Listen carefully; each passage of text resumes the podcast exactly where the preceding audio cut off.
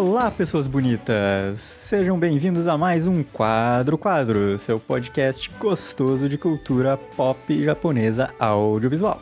Eu sou o Zé e estou aqui com Gabriel Guerreiro. Vamos falar aí do mangá que talvez seja o melhor da Hiro Macau. Eita!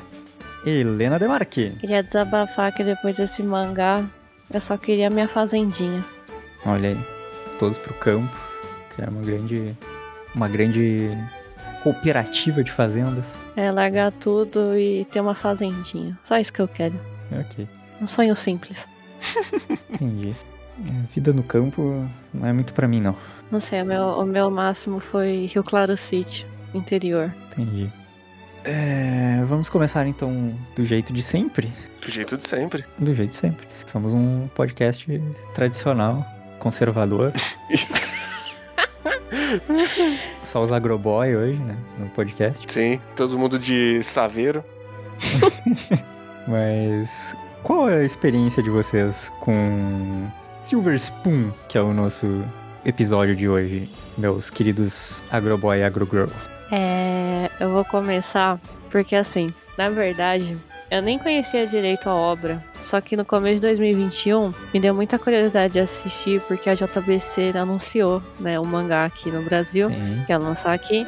E eu fiquei muito curiosa porque eu tinha muito colega assim que elogiava bastante.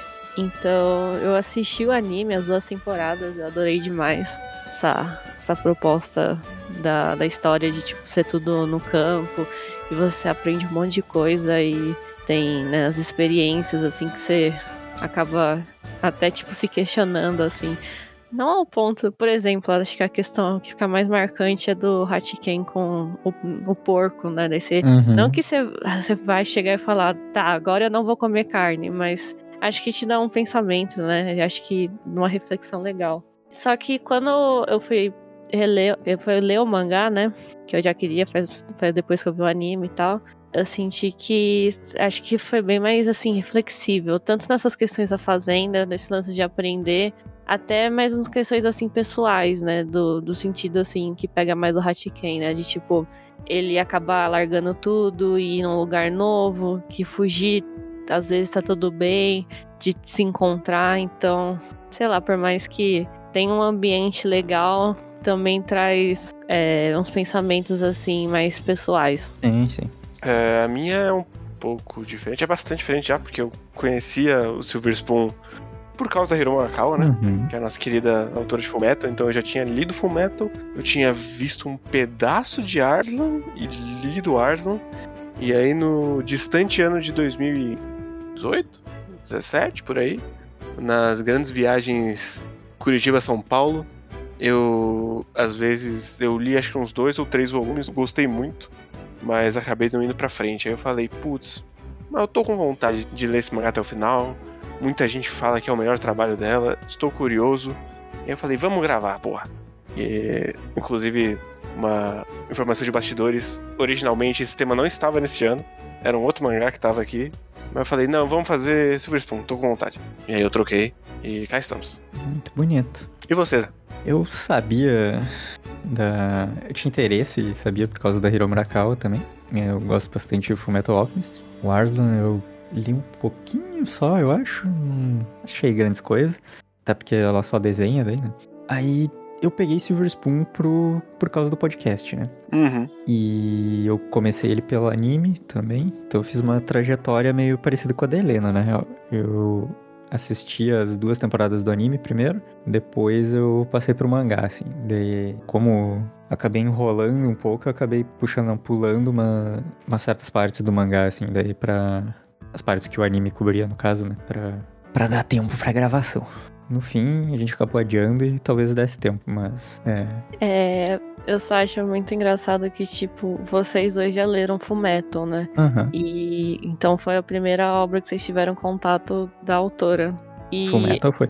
eu nunca, assim, eu já li Fullmetal, acho que foi o meu primeiro mangá que eu comprei. Só que não fui pra frente porque eu não conhecia, né, o universo e tal. Então, considerando assim, Então, tipo, o- comprou um Fullmetal 23, assim. Não, foi o um mesmo. É, E- Então, assim, Silver Spoon foi a minha primeira obra que eu li dela. Eu vi o anime de Arslan, mas Nossa, eu não lembro de nada, mas. Então, vou considerar Silver Spoon a primeira obra que eu li dela. É, eu acho muito doido que a Arakawa, apesar de a gente meio que lembrar dessas três obras, ela tem uma carreira bem grande, assim. Ela fez bastante coisa, especialmente menor, assim. Eu li mais coisa dela, eu li aquele Raiden 18, que é o do. O do Frankenstein com a menina esquisita, que tem quatro capítulos. Sim. E. Mais ou menos, inclusive. Então, eu li bastante coisa dela. Mas eu nunca li Full Metal, na verdade, até o final. Eu vi pelo Brotherhood. Então, eu ainda não li o mangá de Full Metal inteiro. Aí é triste. E a gente tá falando dela, da Arakawa, e tem até uma história por trás do, do mangá do Silver Spoon, que é um pouco assim da história, tem muita influência pela experiência da própria vida dela. Sim. Que ela foi criada em uma fazenda em Hokkaido. É, ela é uma daquelas crianças do, do mangá que são, cresceram no campo e manjam das coisas de campo. assim.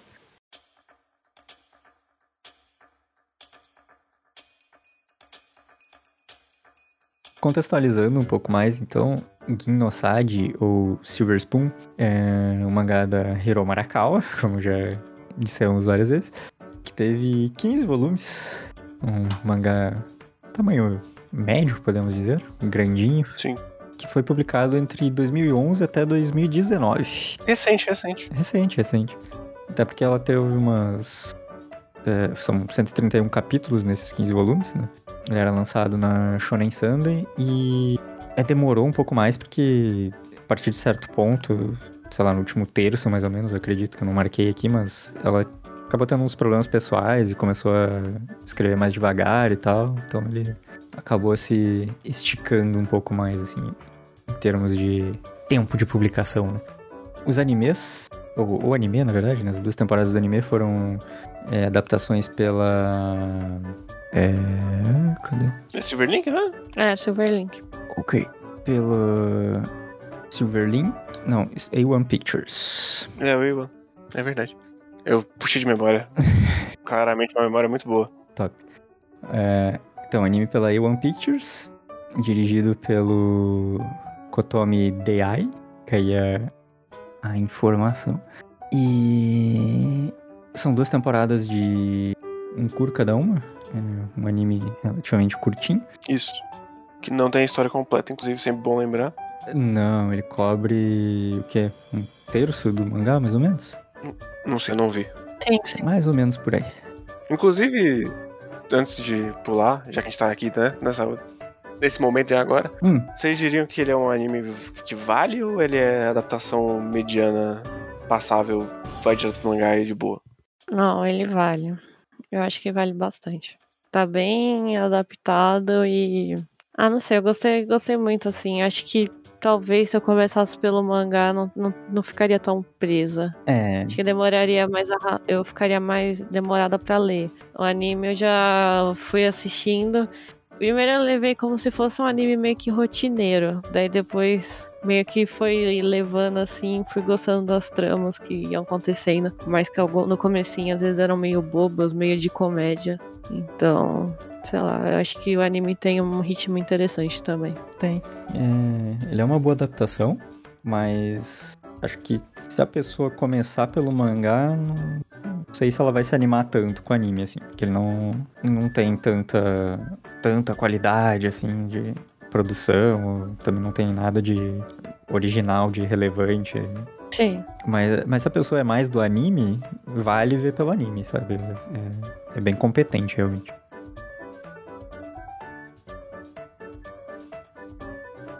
Silver Spoon, então, vai contar pra gente a história, principalmente do protagonista, o Hatken Yugo, que é um menino da cidade grande, um moço que terminou recém o ensino o ginasial ali, né, o ensino fundamental. Isso. E ele era um aluno da cidade grande que tinha notas medíocres pra baixo, assim, para apesar de ser muito esforçado e tal, ele não não conseguia grandes resultados nas provas dele e tal. Ele nunca deslanchava de fato. Exato. Então ele, e no Japão tem esse sistema de que muitos, muitas escolas de ensino médio elas cobram um vestibulinho ou cobra um histórico de uma média mais elevada e tal, né? Então ele não, ele meio que nunca conseguiria ir para um colégio mais renomado ou algo assim. Né?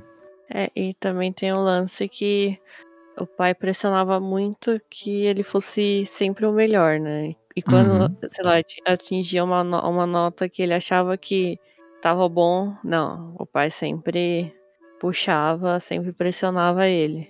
E até de certa forma, era, parece que os diálogos deles eram só isso. Sim. É, então ele, o Hatkin era muito pressionado. E ele chegou até a ser. Acho que ele chegou a ser reprovado no, na escola que ele queria no ensino médio, que eu me lembro. Acho que sim. É, ou ele nem chegou a tentar, sei lá, porque tava muito longe da. Na verdade, eu acho, que, eu acho que ele reprovou e daí aquele professor. Estendeu a mão ali pra dar aquela, sal... aquela salvada. É. Pode ser. Então, dado esse, essas questões dele com o avanço para o ensino médio, ele resolveu que ele estava é, muito estressado, ele não aguentava mais essa pressão, então ele resolveu fugir para o lugar mais distante possível e onde ele pudesse ficar morando no alojamento da escola, que era uma, uma escola de agricultura, pecuária, do agronegócio, enfim. Escola agrícola, né? É, escola agrícola. No Brasil, que seria um, uma escola técnica agrícola, algo mais ou menos assim. Tem muitas no interior, até puxando esse assunto. Uhum. E tem uma muito famosa em Rio Claro que até meu tio dá aula. Olha. E eu lembro quando eu era menor, eu cheguei aí nessa escola. E, tipo, realmente, totalmente. Né, bem diferente, né? O mangá né, do que da realidade, mas tem os animaizinhos, tem o, um campo. Eu lembro. Sim. Eu até fui pesquisar depois da escola, depois que eu li o mangá. É, essa, essas coisas assim, que realidade e ficção. Interessante.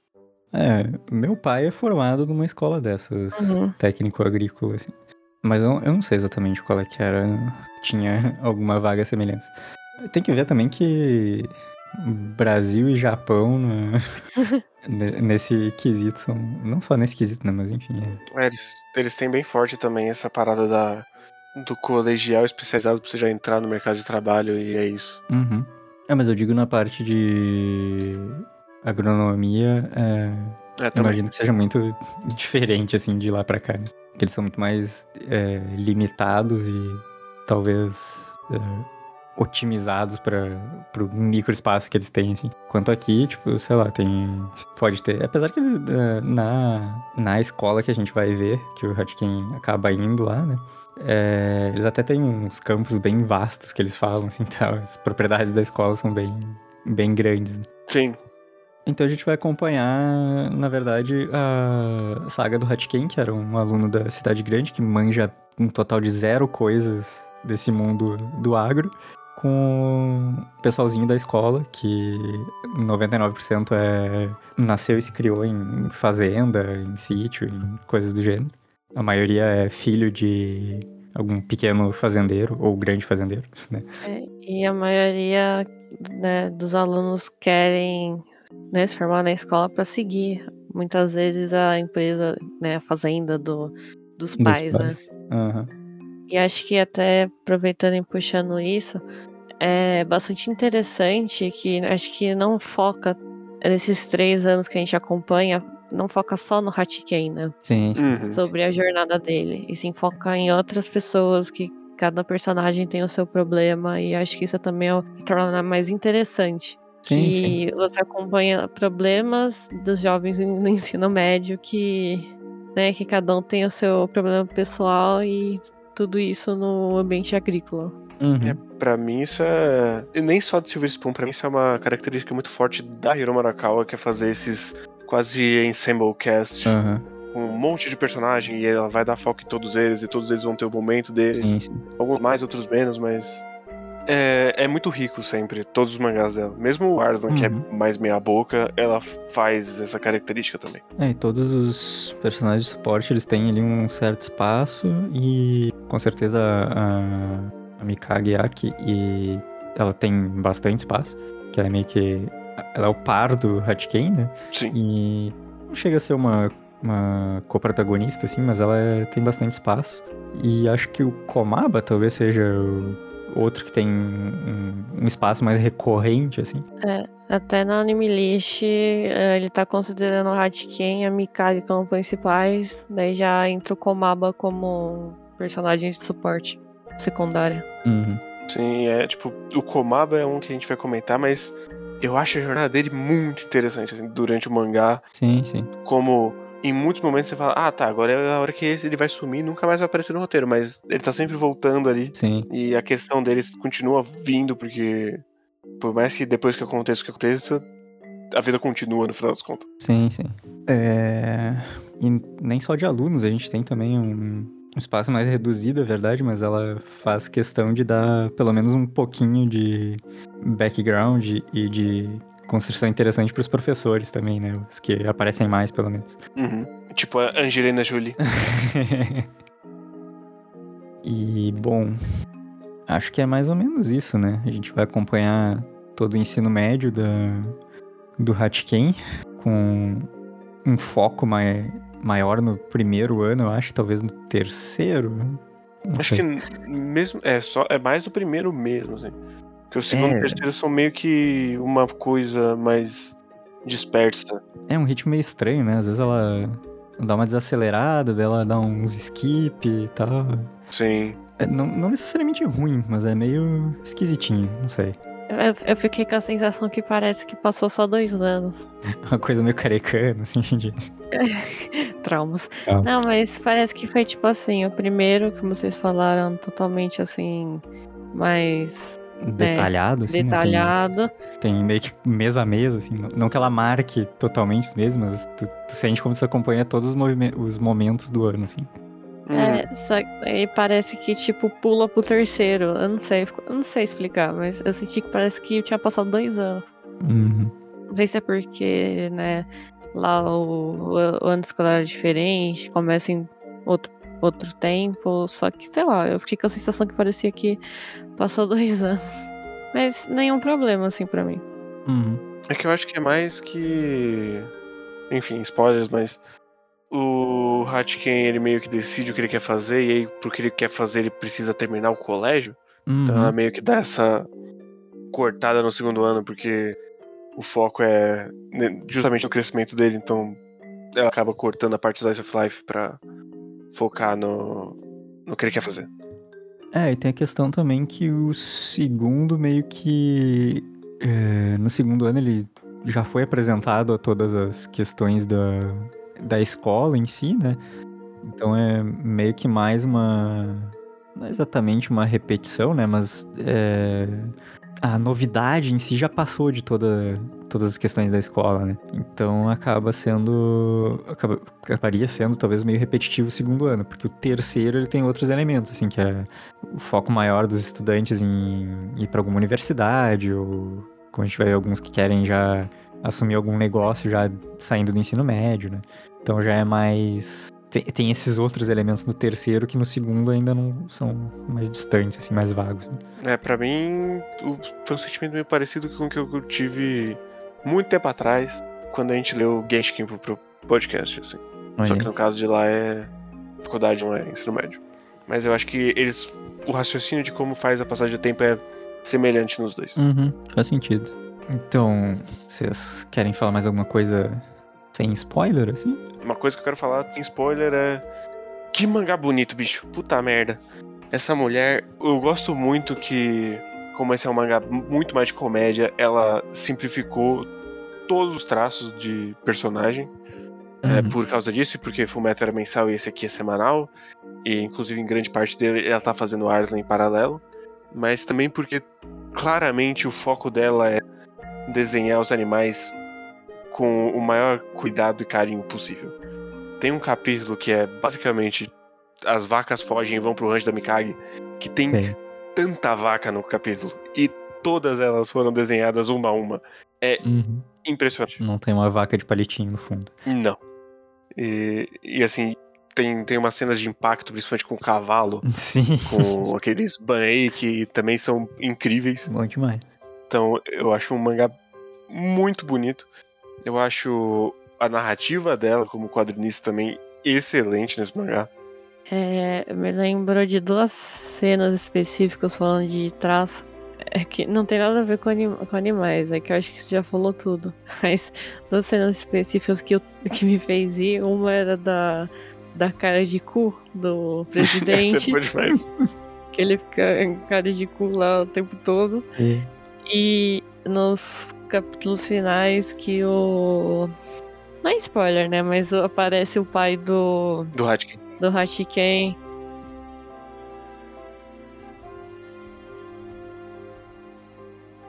Ele Uhum. faz umas caras assim estranhas e tem uma arte muito doida por trás.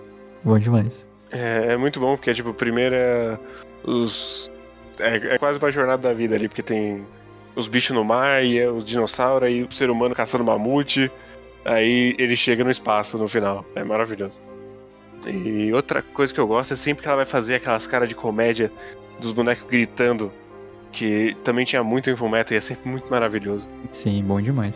E toda vez que vai ter uma intersecção de alguém ou atrapalhando o Hatkin pra falar com a Mikage ou ajudando, também é incrível. Sempre bom. Aí as, as artes, assim, quando de um.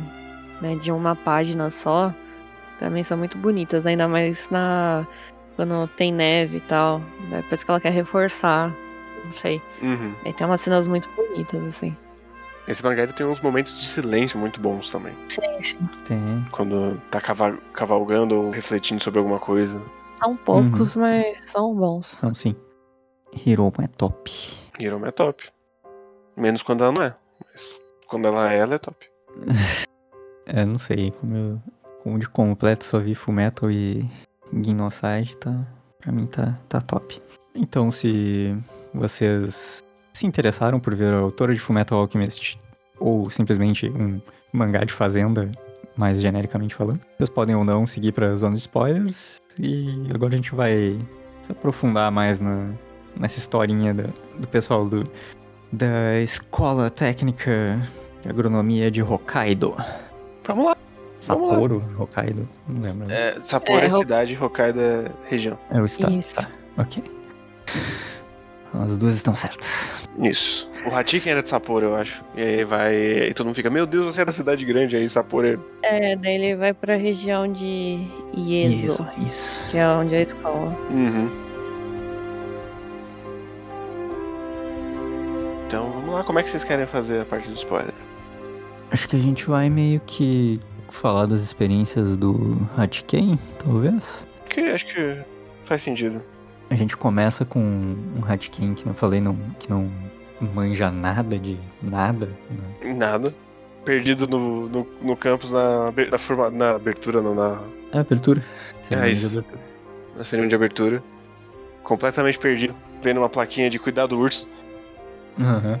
Sendo resgatado pela Mikage de cavalo. Um cavalo gigantesco Sim, contra a luz, maravilhoso. muito boa cena. E eu acho interessante como ela vai indo devagarinho, assim, mostrando como ele é meio inapto e pessoa da cidade grande, cheia dos. eh, dos nojinhos e faltas de noção, assim, de como é. Tem que lidar com as coisas da, do campo e tal, né? Da É. produção de uma fazenda. O ovo sai do cu de uma galinha. Esse, esse é um, um grande momento. Ele, meu Deus, eu nunca mais vou comer ovo. Ele sai do cu da galinha. E aí termina com alguém jogando no arroz dele falando, meu Deus, como é que é tão gostoso algo que sai do cu da galinha? Isso é muito engraçado. Só não é melhor quando ele faz o, o parto das vacas. Porque ele fica todo torto com as pernas. Que ele tá quebrado. Terceiro parto. É bom demais. Eu, eu gosto muito também como ele é o tipo de pessoa que vai aceitando tudo porque ele não, não vai falar não. Porque ele tem medo do que as pessoas vão fazer se ele falar não. Aí todo mundo briga com ele porque, né, ele sempre quer ajudar e tal. Acho até legal que depois isso remete até a um mini arco sério, né? E até acho que faz, faz sentido, né? Mas ele, ele sempre disposto a ajudar todo mundo, que é também até que ele passa mal. Uhum. Ele faz um monte de coisa e ele passa mal. Sim, um burnout. Em cima do burnout que ele já tinha tido. Uhum. Mas acho que uma grande parte, pelo menos essa parte do inverno, que é a primeira. Primeiro arco, dá pra dizer assim? Não não é bem um arco. Uhum. É, são duas coisas. A primeira é basicamente pra apresentar todo mundo. E eu amo a sala do Hatkin. Eu, eu gosto de todo mundo. Eu gosto do. Especialmente do nosso queridíssimo iluminado, o, o Tokiwa, cujo O otaku. QI dele. Não, o, o Tokio é o, o Ah, careca. tá. Burro? É, cujo QI dele é 2 e é muito maravilhoso. Porque ele, ele vai ficando progressivamente mais maravilhoso. Toda vez que ele ouve alguma coisa pela metade e ele vai gritar pra, sala, pra escola inteira e isso termina no castigo pra ele, é muito bom.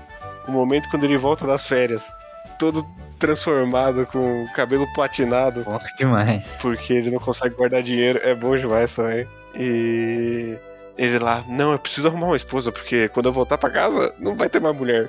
Socorro, alguém me ajuda. E ele acabou com dois filhos e tava- a, a mulher dele tava grávida de outro. Sim. Mas eu também gosto muito do Nishikawa, que é o otaku. E que ele fica todo lá do computador e tal. E eu, eu fiquei muito triste que tem uma cena lá pra frente que ele pega esse. E, e tá sempre lá com uma mina que gosta de carne. Sim, Ah, sim. Muito ele bom. pega se declara pra ela e ela não, porque a sua fazenda tem problema, não sei o que, ela vai mais na área de negócios ele fica todo deprimida. Né, É que a família dele, é, a fazenda deles é de batata. Sim. E Ela, só, ela só liga pra carne. Sim, e também tem aquele capítulo que eu achei muito bom. É que eu acho que no anime foi mais engraçado, porque. é porque acho que eu também não tava esperando lá do trator. não, do, Ah, também.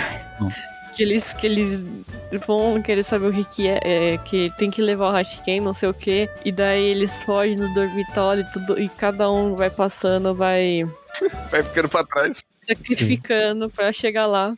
Era um trator. Gigante. Mas podia ser um OVNI. Poxa vida. Mas eu gosto, eu gosto muito do momento do Beppo. Porque ele tinha que ficar na- no dormitório. Aí ele só sai do dormitório pra quebrar a câmera. Aí ele olha pra, pra janela e fala: Eu não passo na janela, eu vou ficar aqui. Tudo bem, vamos em demais. frente. Do Nishikawa eu gosto muito também que ele é o, homem das habilidades manuais.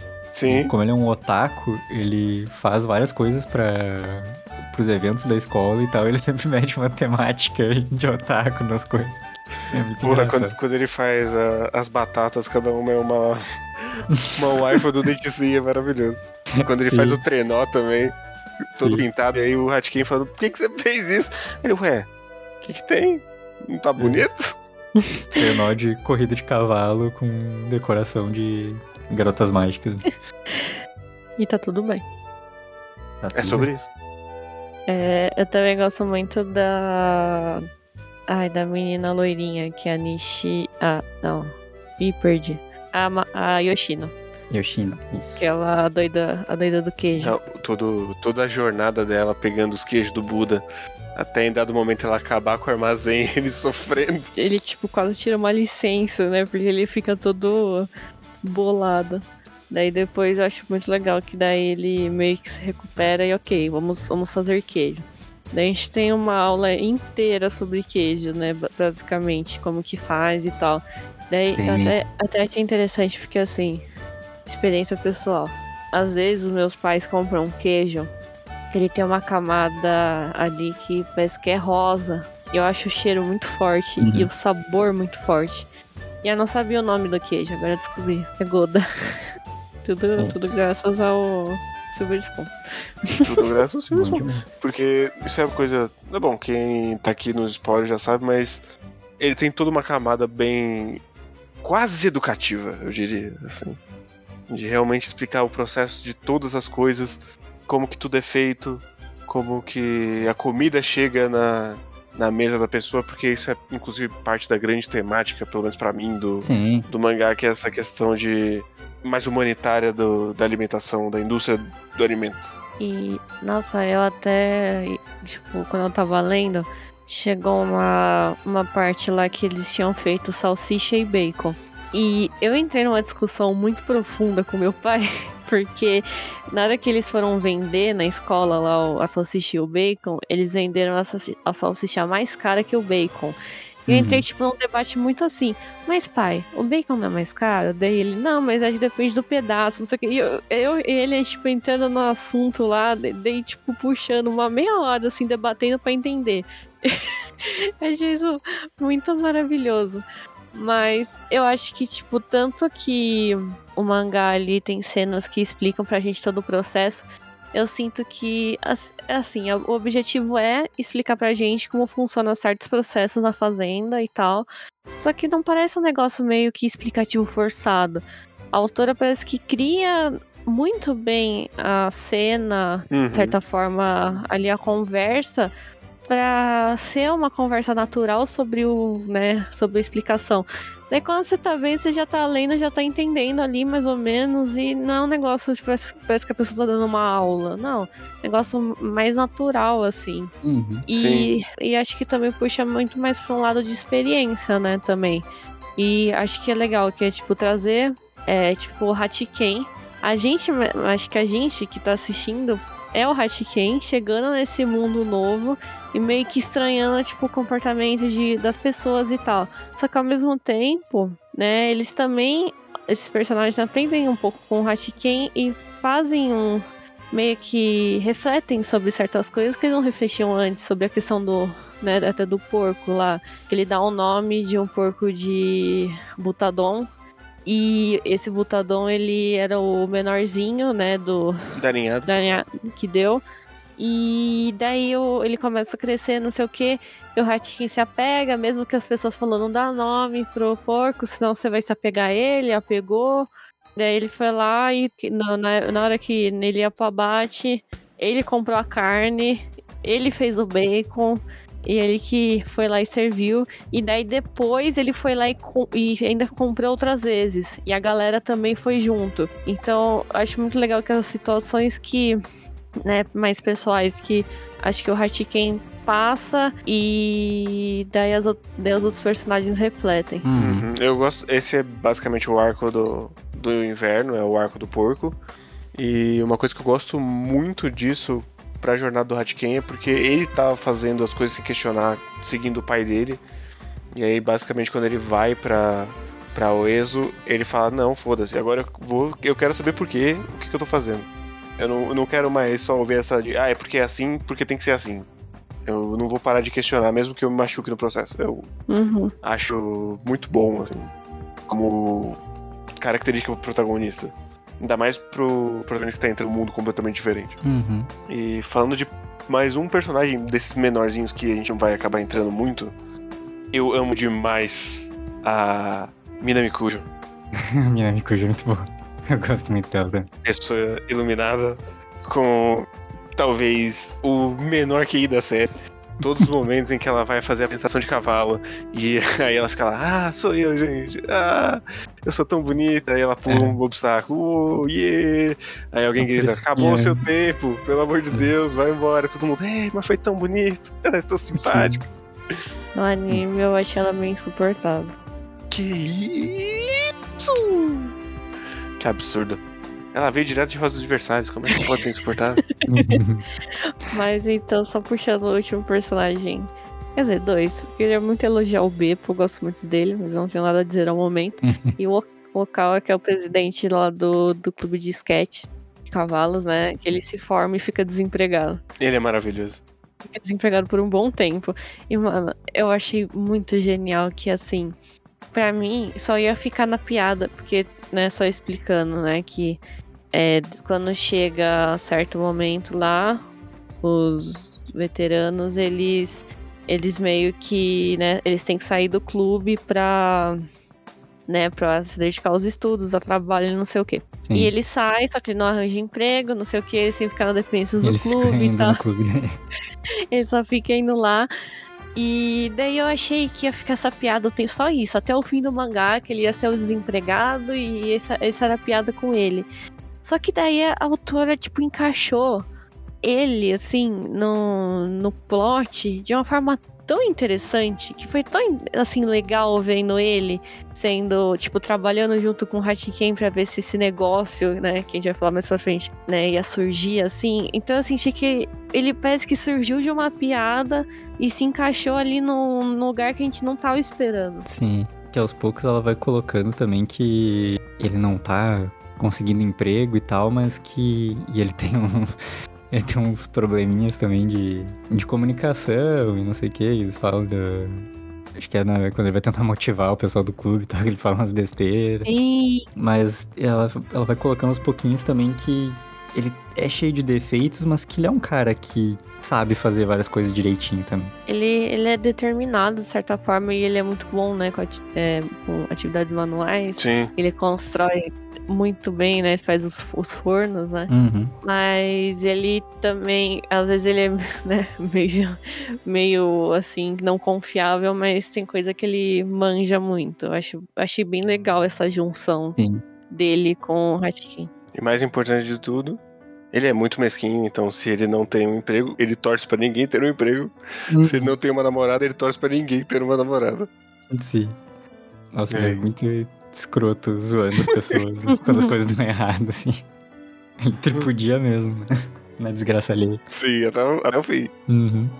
E acho que um último personagem que eu gosto de citar, que eu gostaria de citar agora nesse começo, é o diretor da escola, que ele é maravilhoso. Ah, sim. Ele é o tipo de personagem que podia cansar muito rápido, porque ele é basicamente o Sr. Miyagi, ele chega ali, ele dá um conselho e ele sai andando. Uhum. Mas você olha pra ele, ele é um feijãozinho. Sim. Ele é tão adorável que não tem como. Eu gosto muito do, do discurso dele quando acabou o primeiro ano dos Uhum. estudantes. Ele dá um discurso, dele fala: Vocês sabem o que significa né, a história dessa colher, né? Que tem uma colher lá pro Silver Spoon. Eu achei muito legal essa parte, assim. Eu fiquei, ai, que fofinho. É, eu, eu Uhum. gosto também que é ele também que fala pro Hatken que não, tá tudo bem fugir às vezes. Você não precisa se culpar por ter vindo pra cá. Aproveita a Sim. experiência. Acho que essa parte até me tocou um pouco, porque eu acho que por experiência assim pessoal, de tipo, tá tudo bem você parar um pouco, até fugir um pouco, mas tem que encontrar o seu caminho de volta, mas também não precisa acel- acelerar o processo, sabe? Você tem que se conhecendo e indo. Uhum. E num momento não tão brilhante, eu gosto muito. Quando ele tá sentadinho no feno, ele fala, Hatken, me pega e me coloca no chão porque eu não alcanço. É, Eu acho que também acho que vale citar também o Aikawa lá que quer se tornar veterinário, mas ele tem medo de sangue. Uhum. sim. Que também tem momentos interessantes, acho que em relação a isso, né? E acho que ele é um amigo, assim, mais próximo, talvez, do Hatken. Acho que sim. E eu, eu gosto que esse, essa questão do medo de sangue é um negócio que realmente vai pra frente, sabe? Uhum. É, é um negócio que realmente tá preso nele e que vai continuar preso nele. É algo que ele continua tendo que refletir e lidar durante toda a série. Sim. E eu gosto também muito que ele acaba sendo sequestrado pela galera da vaca. E mesmo ele sendo bonito e bem sucedido, ele não vai ter uma namorada porque ele- todo mundo olha e fala: Meu Deus, ele é o cara da vaca esquisito. Sim. Triste. Ah, É, e tem também a Tamako que adora negócios e quer, se, é, quer né, pegar os negócios do- dos pais e os pais ficam meio que tipo, não, faz o que você quiser, mas ela realmente quer isso. então ela chega num ponto que ela fala assim, eu vou me formar e daí eu vou pegar a fazenda de vocês, vocês vão ser demitidos e todo mundo fica... "Ah". Não é, não é que eu quero herdar, tá ligado? Eu quero tomar a fazenda de vocês. Sim. E, meu Deus, eu, eu não consegui. Quando chega o pai dela e é ela de cavanhaque. É muito bom. Eu dei muita risada. Inclusive, eu acho meio esquisito a questão da. de como a Tamako, ela. Até questão de emagrecer, às vezes. né? Ah, isso, isso eu acho demais, né? Tipo, a mais. Não precisava, sabe? Aham. Porque tem toda uma piada, às vezes tem no comecinho tinha umas piadas assim muito desnecessárias. Sim, e é. Eu acho meio ambíguo, assim, porque ao mesmo tempo tem a questão mó vacilo que é, tem o. Acho que é o cara burro que se apaixona Sim. por ela quando ela tá magra e não percebe que é ela, né? E quando tá gordinha, todo mundo caga pra ela. Mas por outro lado, ela faz isso conscientemente só pra manipular as pessoas, tá ligado? Verdade. Pro nosso stand dar mais lucro e tal, eu me disponho a ficar um fim de semana magrela aqui pra, pra me acharem Uhum. bonita e vir, vir mais visitante. né? Nossa, mas assim, naquela. Tem umas partes lá que ela vai ajudar o Hatken, eu acho muito legal. Sim, Ela manja, manja bastante, né? sim, a mestra da- dos números. Sim. E eu gosto também que, que ela é meio distante dele, mas ela fala: Não, em você eu confio que você vai ajudar o fundo É. direitinho. Sim, Você não é que nem esse bando de, de imbecil, eu confio. Só tô entrando nessa porque é você. sim. E, apesar de ser meio gratuito ela tá magra, rende a cena maravilhosa dela em cima do, ah, do cavalo de pessoas chicotada. Quando ele vai disputar com o cavalo no, no torneio. Sim, com a Minami Kujo puxando embaixo também. Ela falando, meu Deus, como assim eu não, não estou dominando o cavalo? Não, fica aí embaixo, puxa, puxa essa corda. Sim. Que, inclusive, toda vez que a Minami aparece pra ajudar, é muito bom. E aí ela aparece no terceiro ano, ué, não, não vou ajudar? Não. Esse, esse ano não tem ninguém pra disputar, então você pode ficar aí. Ah, tá bom. Sim. Mas acho que a gente falou dos personagens, acho que dá pra puxar também pra falar do Komaba. Sim. Komaba, nosso grande jogador de beisebol, super sério e responsável. Eu acho que assim, todos os personagens se destacam de certo ponto em alguma coisa, mas acho que ele é que tem a, a história mais marcante, né? Uhum. Porque ele acaba tendo que pausar um sonho dele antes para né, tentar sal não salvar, né, mas tentar reduzir as dívidas tanto da família e tanto os, os problemas que vai causar futuramente para a família da Mikage, né? Sim, porque a questão é que basicamente a família dele acaba falindo e ela já tava mal das pernas no começo da série e aí acaba que não, não dá o suficiente. E. É, é, basicamente, o pai dele tinha comprado uns terrenos, a família Mikage investiu. Só que num, depois de um tempinho bem curto, o pai dele acabou falecendo e eles não conseguiram manter, né? É que eles não tinham mão de obra para manter o negócio. Sim. E... Então só ficou a mãe, o Komaba e as duas irmãs gêmeas. Sim, que são duas criancinhas. Uhum, maravilhoso. Sim, é tipo, pra mim, essa é um, foi uma das partes assim, de, ó, realmente, realmente esse mangá tá indo pra lugares, porque qualquer mangá menos corajoso daria um jeito de, não, mas ele voltou pra escola, está tudo bem, gente, e... E aqui é uma questão bem mais realista, assim, de, é, faliu e não tem o que fazer. É, uhum. tipo, não é tudo bonitinho as fazendas. Tem gente que vai falir e também gosto que eles botam certa pressão na família da Mikage também, que tipo, ah, a gente vai ter que vender os cavalos, que vai ter problema, daí também já coloca uma pressão na família deles e tal. Daí todo mundo na escola já fica meio assim, então a gente já vê outro, de certa forma, os problemas, né, por trás dessas fazendas. Então, Sim. Eu acho bem interessante como que é retratado. E eu gosto, assim, que, né? Acho que a gente não sei se a gente esperava, de certa forma, porque ele tá lá jogando beisebol, ele dá umas falas meio indiretas. Eu gosto muito quando ele tá falando com o Hatkin a primeira vez, ele até, o Hatkin rebate, né, a bola, que ele ele quer se tornar um jogador profissional de beisebol para ganhar dinheiro e pagar as dívidas da fazenda, Sim. né? E dar uma vida confortável para a mãe dele e as, e as irmãs irem para a faculdade. E daí a gente acompanha ele lá jogando beisebol, a gente fica todo empolgado, só que o time acaba perdendo e não indo nas nacionais. Então, ali ele acaba saindo da escola, né? Para acabar fazendo trabalhos, né, né de bico, bico, esqueci a palavra. É bico. É bico. Pra tentar pagar as dívidas. E é isso. Daí a gente vai ver um crescimento diferente dele. Uhum. Um personagem que acabou tendo que largar um sonho. Mas que ali no fim ele acaba. Tá, ele acaba tentando se ajeitar e seguindo por outro caminho mais interessante. Uhum. Sim, eu, eu acho também interessante que ele é um um cara fechadão e ele vai ser fechadão até o final, assim. Sim. Mesmo que em dado momento ele tome um, uma comida de rabo de todo mundo, ele meio que para de fugir deles, mas ele nunca se abre de verdade. A gente nunca tem acesso ao que ele tá sentindo porque ele disse. A gente meio que vê pelo, pela quadrização e pelo, pelo rosto dele, mas ele nunca, ele nunca dá o braço a torcer do, do quanto ele tá sofrendo por tudo aquilo. Sim, sim. É só naquele final aquele epílogo que a gente tem ele sendo mais aberto um pouco e ainda assim é mais uma questão muito prática, muito profissional, assim. Sim. Mas, Embora tenha uma questão de dele abrindo o planejamento de vida, assim, mas não. Inclusive, eu acabei de lembrar que a gente pulou o, o queridíssimo que também causou muito, muito nervoso no Hatken, que é o irmão dele, o Shingo Hatken. Shingo, é. o, o homem que conseguiu entrar no Torro Todai. Da Todai, pra dropar ela porque ele quer fazer yakisoba. Isso. E ele e... se casa com uma russa. Porque ele se perde em dado momento na Rússia e ela encontra ele e ele fala, meu Deus, amor da minha vida. Eu acho, eu acho muito engraçado que ele dá as notícias no telefone do nada, do tipo, ah, ela tá grávida, ah, teve o um filho, ah, vou casar. Muito engraçado, assim, do nada. E quando ele aparece ainda mais do nada, assim, tipo, eu acho incrível, porque você tá lendo lá de boa no ritmo, do nada, no quadro seguinte ele tá lá. E você também fica assim, caralho, já tá aí. Eu, não, eu gosto muito da apresentação dele, que é justamente no, no capítulo do Rancho da Mikage. Aí ele chega fazendo o drift do Akira, só que dá errado.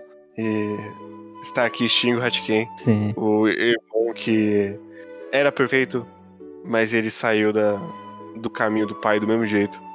Porque a parada dele é que eu vou provar pra esse puto que eu consigo entrar na faculdade e aí eu vou fazer o que eu quero. Uhum. Poder dar essa carteirada, né? Exato. É, eu, eu entrei. E isso, inclusive, eu acho interessante que isso acaba ajudando ele, porque depois ele vira aqueles professores preparatórios para vestibular. Que inclusive ele vai ajudar a Minami, Minami Cujo, cujo boletim dela é feito apenas de números uns. Uhum. Porque ela é a primeiro lugar.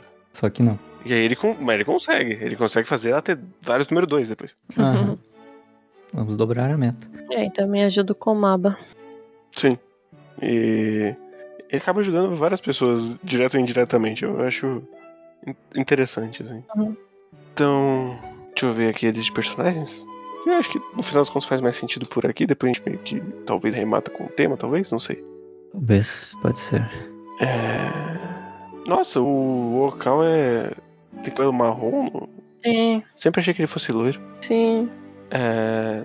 Tá, acho que meio que sobrou a nossa querida Mikage, pra, antes de ir pro protagonista, que é a menina do clube equestre? Exatamente. É. É assim que fala? Uhum. Então isso, ela é a Ais, Ais do cavalo, em vez de Ais do volante. Hum. E é um personagem que eu gosto demais, porque ela meio que começa de, forma, de certa forma semelhante ao Komada, nessa questão de ser. Não, eu, eu só me importo com. Eu não vou me abrir para ninguém, os meus problemas são meus problemas. E toda a questão dela é que ela tá sempre sorrindo, sempre parecendo que ela tá muito aberta, mas ela tá sempre muito distante de todo mundo. E eu gosto muito como a grande insistência do Hachiken em falar: Não, mas eu posso te ajudar? Não, certeza, eu vou te ajudar. Faz com que ela, passinho a passinho, comece a se abrir com ele. É, e esse, esse, ela indo se abrindo, assim, meio que ajuda ela a sair desse caminho que ela tá vendo porque ela achava que é o que devia. Porque ela também tem muita pressão familiar pra assumir a, fa a fazendinha dos Mikage. Porque ela é a, basicamente a única herdeira. Então ela já tava, não, eu posso fazer nada, eu tenho que assumir porque meus pais precisam descansar, eles também têm dívidas, eles estão contando com isso, então é o meu dever como a filha dos Mikage. Mas na verdade ela quer muito trabalhar com cavalos. Nas corridas do Banei, que eu não sei o que, é, mas é basicamente os cavalos de tração, né? Uhum. É, e é legal que quando ela meio que desabafa isso, os pais não chegam e falam, não, não é isso tal, mas eles, eles dão alternativas para ela. Então foi mais um negócio meio que tipo. Não sei explicar, né? Se tipo, se ela tivesse falado antes, também ele não, eles não sairiam. Quer dizer, eles não negariam, né? Mas eu achei muito bacana que ali mesmo na conversa eles já meio que se entenderam, a família toda, de tipo as opções de né, ela fazer faculdade e tal, o que, que poderia fazer. E o Hatken, né, meio que. Daí ele fala que ajudava estu ela a estudar. Sim. Eu acho essa cena muito interessante. Sim, porque essa altura ele também já não sabe o que ele vai fazer, então eu vou te ajudar no seu sonho porque eu não tenho nenhum. E a essa altura o pai dela já está. Não, esse moleque não vai tocar na minha filha, vai no cu. porque o, o grande dinossauro que vai enfrentar o, eu não lembro qual que era o pai dele. O pai dele é o Yakuza. Não, é, o pai é o Yakuza, daí depois era o urso. Isso. E, e o pai dela era o predador. É verdade. E eu, eu gosto muito também da cena de ela percebendo que ela gosta do Hatkin. Quando uma das meninas fala, meu Deus, vocês são muito lentos. ele gosta de você, ela. Mas ele gosta de mim? Como assim? E aí ela fica toda, toda encabuladinha, toda envergonhada. Ah, não, ele fez questão de salientar que ele queria sair só comigo no festival, não sei das quantas. Será que isso quer dizer alguma coisa? Sim, é... eu gosto muito do desse, desse grande relacionamento que vai muito devagar e todo mundo olha e fala: pelo amor de Deus, gente. Pelo amor de Deus. Ajudem. Porra, vai logo. A dica aí, fala alguma coisa. Vai logo, Mikael, fala alguma coisa. Todo mundo tá vendo. Sim. Que eu gosto muito. Porque, novamente, bastidores. O mangá que eu tinha estava lendo em paralelo com esse era Nisekoi. Meu Deus. Então, sentimentos. Eu vou dizer que Nisekoi deixou esse romance ainda melhor. Porque, por base de comparação. Sim, imagino. Porque no final das contas são dois romances que só se resolvem no final, mas um deles eu sinto que houve um processo e o outro eu me sinto meio roubado, então. Mas é uma coisa que me incomoda no final desse mangá que eu sinto que podia, depois que eles se assumem lá no, no momento bem bonito deles andando a cavalo e indo pro lugar onde eles conheceram. Eu acho que depois falta mais momentos deles como um casal, assim. É, até quando se passa lá os quatro anos, achei muito bizarro que, tipo assim, ele meio, é, meio que pergunta pra mim, cara, ah, cadê o Hatken dela? Ah, e eu vou saber? Eu vou lá saber? Por que eu tenho que saber disso? E eu fiquei meio tipo, e aí, mano? Grosseria? Vocês não são um casal? É, eu senti que faltou isso também em relação a como mostrar como estavam os negócios, né, do Hatkin, mas isso é a parte. Uhum. Inclusive, eu acho muito engraçado, porque depois tem uns comentários dela falando com. dela falando do editor, né? Que tinha um editor que teve. que ela teve antes, que é. Tá, e como é que a gente vai fazer o arco da faculdade? Ela, mas não vai ter arco da faculdade. Eu sempre planejei só o arco do colégio e acabar. Ele falou, não, por quê? e outra coisa que ele queria era um triângulo amoroso nesse mangá. Nossa, Ah, né? eu, acho, eu acho demais. E aí ela barrou. Da faculdade, até tudo bem se ela tivesse planejado alguma coisa, mas. Que claramente não ia dar muito certo, porque a gente viu que Mas, final. quando eu vi o anime, eu chipava a Mikage com o Komaba. não chipava, não. É, que era pra. Eu, era, parecia realmente que era pra ser isso, assim. O Zé, o guerreiro me julgou com uma cara depois que eu falei isso agora. Eles eram amigos de infância, meio, meio primos ali quase. Que cresceram juntos. Um pouco esquisitos. Eu achei que talvez eles iam ter alguma coisa naquele momento que o. que eles ficam de segredinho. Que é, na verdade, sobre o... a falência do, Sim, do rancho do Komaba e tal. Mas, sim. mas chipar não chipava, não. Ele é um homem muito sério pra, pra ela. Ele tem cara de mal. Ela é um, um doce. E ela é um desenho que eu acho meio esquisito às vezes. Dependendo do ângulo que tá, ela parece que ela é um- quase um poste, assim. Ela é larga, mas é chapada, é esquisito. Me lembrou da, da- quando eles iam fazer a prova da faculdade. Tanto o Hatken e o Aikawa lá, que eles estudaram tanto que meio que eles viraram só um rabisco. Sim. Sim. Eu, eu, eu li e falei pro guerreiro, meu Deus, é o Pum Pum. Eu, eu gosto muito quando ele vai de cadeira de roda e ele encontra o, Sim. o, o Aikawa que tá ainda pior do que ele fala, você quer a minha cadeira de roda? Eu gosto muito que eles dão uma. Uma vitamina, um negócio lá, e daí o Hatkin dá uma recuperada, né? E daí eles tentam usar a mesma coisa pro outro, pro Aikawa, e não funciona. Pô, demais. E, e- e, inclusive esse rende um momento maravilhoso do Aikawa falando, não, pode ficar com o meu apartamento, Hatkin, eu não consegui passar. Aí, cinco minutos depois, ah não, eu passei sim, volta as coisas aí. e aí ele tem que dormir junto do aquele monte de vaca que tem no apartamento do Aikawa. Vaquinhas de pelúcia. Sim, maravilhoso. Vaquinha de pelúcia. Inclusive, outra coisa que eu gosto demais é que a gente tem todo o processo, longo processo do Hatken, que ele vai sair do dormitório, aí meu Deus, pra onde ele vai, pra onde ele vai. Aí um monte de gente faz conexões pra ele conseguir ir no lugar do, do amigo do tio da Mikage. Ai, Aí o, O- Odokawa vai na, na primeira noite e taca fogo no Ih. apartamento. meu, eu quando, eu, quando, nossa, quando eu li essa cena, eu, e tipo, daí tá lá, né, todos os dois lá, tipo, com tudo sujo lá, eu fiquei, meu Deus, meu Deus, eu não vou conseguir, eu parei ali, falei, não vou ler mais hoje, eu fiquei em choque, eu fiquei, sei lá, em choque mesmo, eu até falei pro meu pai, nossa pai, aconteceu isso, isso, isso, daí no dia seguinte, quando eu fui voltar, ele perguntou, e aí, o que aconteceu no resto do mangá? Tá tudo bem com ele? Daí eu me lembrei, que eu até falei pro meu pai, que tipo, nossa, que coisa é, inesperada, né? Alguém botar fogo no, no apartamento. Daí, ah, meu namorado já fez isso. É... Fazendo pizza. Que tem muito esmagar, inclusive, pizza. Então eu acho que. Eu sou. Calma, gente. Essa é a revelação que eu tenho a trazer pra vocês. Mas foi um acidente e eu não taquei fogo na casa. Eu só esfumacei. Eu só defumei a casa. Mas eu acho que agora falta só o Hatken mesmo. Que é o, como já dito, protagonista dessa história. Um, um menino muito. com muitos problemas. Muito indeciso, muito autoconsciente das coisas. Que é um personagem que eu gosto demais, assim, da, do, da jornada de maturidade que ele vai passar nesses três anos. É, e eu gosto, eu gosto muito que a realidade abate na cara dele cedo, assim, em, em vários sentidos, especialmente no, quando eles vão fazer o festival e é que a gente comentou já que ele acaba passando mal por se esforçar demais porque ele tá ajudando todo mundo e todo mundo fala, ah, você faz isso aí? Ele fala, faço. Ah, não faz isso aí? Ah, faço. Ah, mas isso aqui? Ah, faço.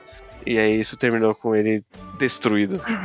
E aí é basicamente dessa mesma tomada que o pai dele volta pra vida dele. E meio que ele percebe que.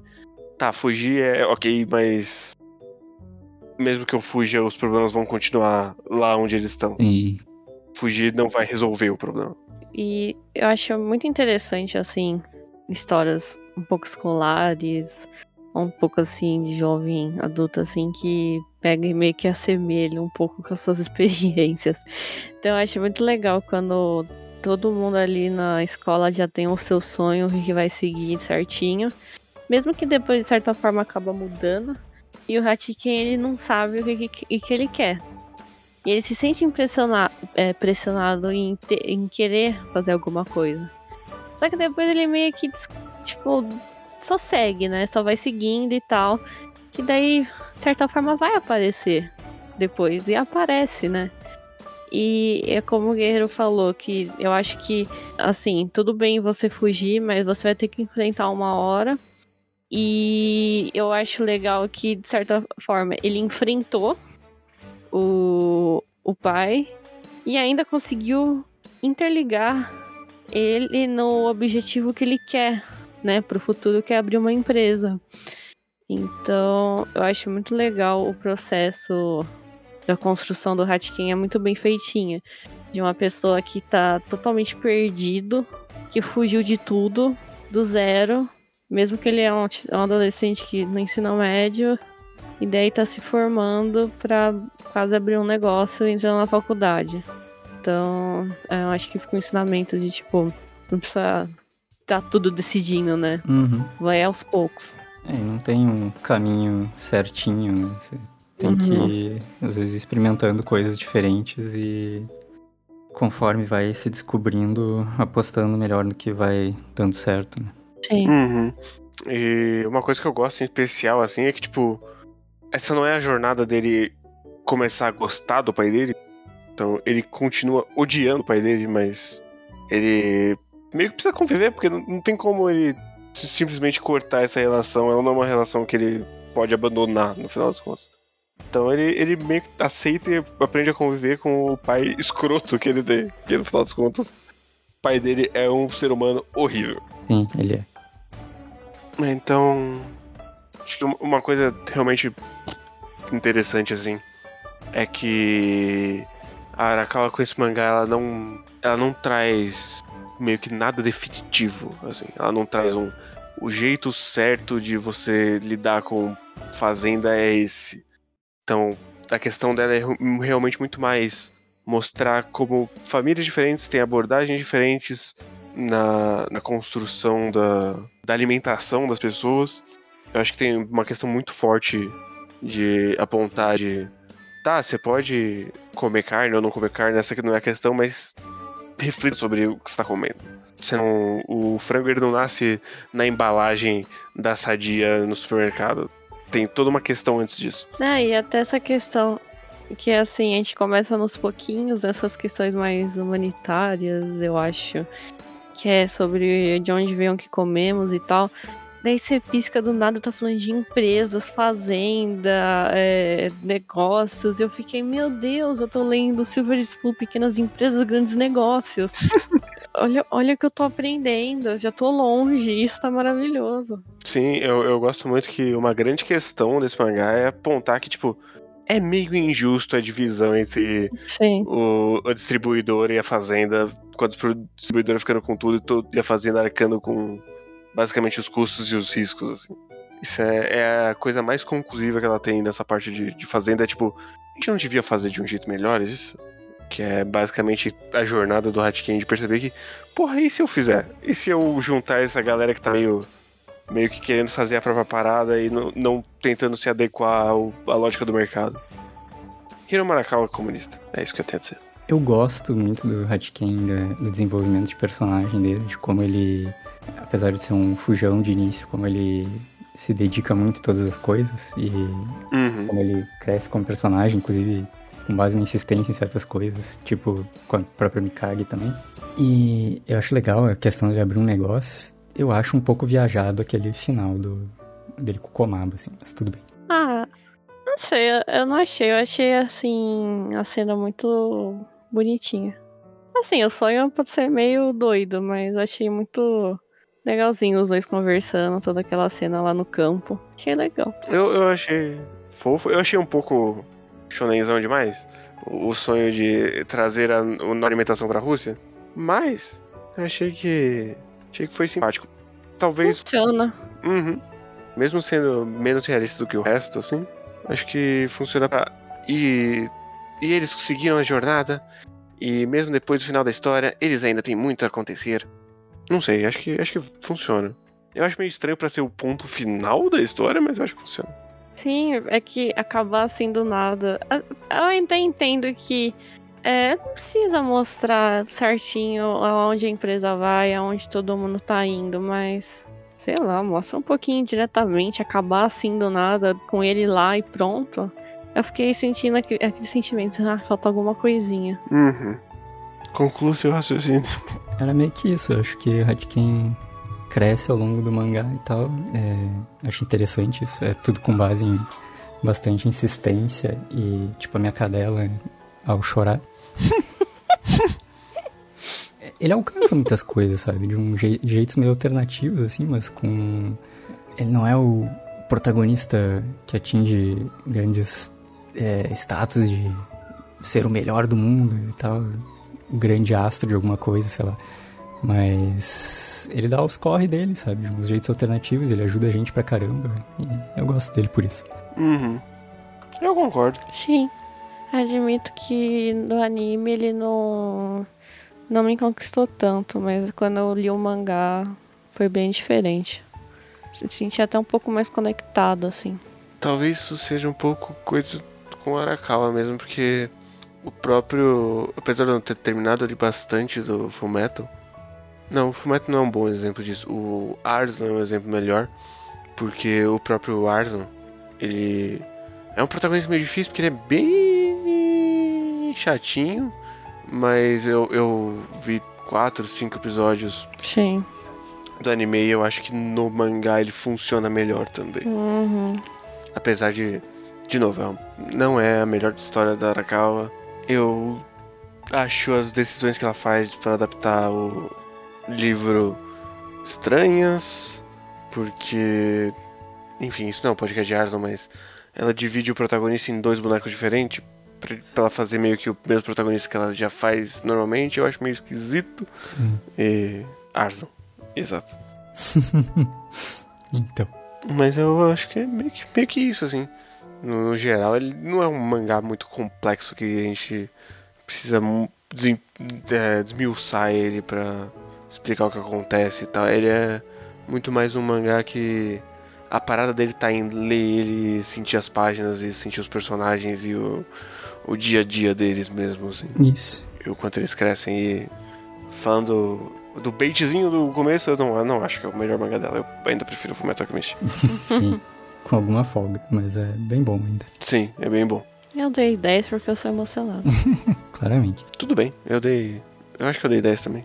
Não lembro. Dei Ou foi 8. 9, não sei. Mas esse não é um podcast que dá nota, então. Eu tô falando do meu anime lixo, né? Sim, sim, sim. Mas então, seria isso por hoje, gente? Sim. Eu acredito que sim. Você pode lidar com o seu cachorro pra ele não te dar uma multa. Talvez já, já tenha vindo já, né? Mas, Talvez. Talvez. Agora resolveu brincar. Ah, agora tá pois. tudo bem, então. Tá, tá ótimo. Algo mais, Helena? Não. Tudo certo. Tá. Então, até a próxima, gente. Tchau. Até.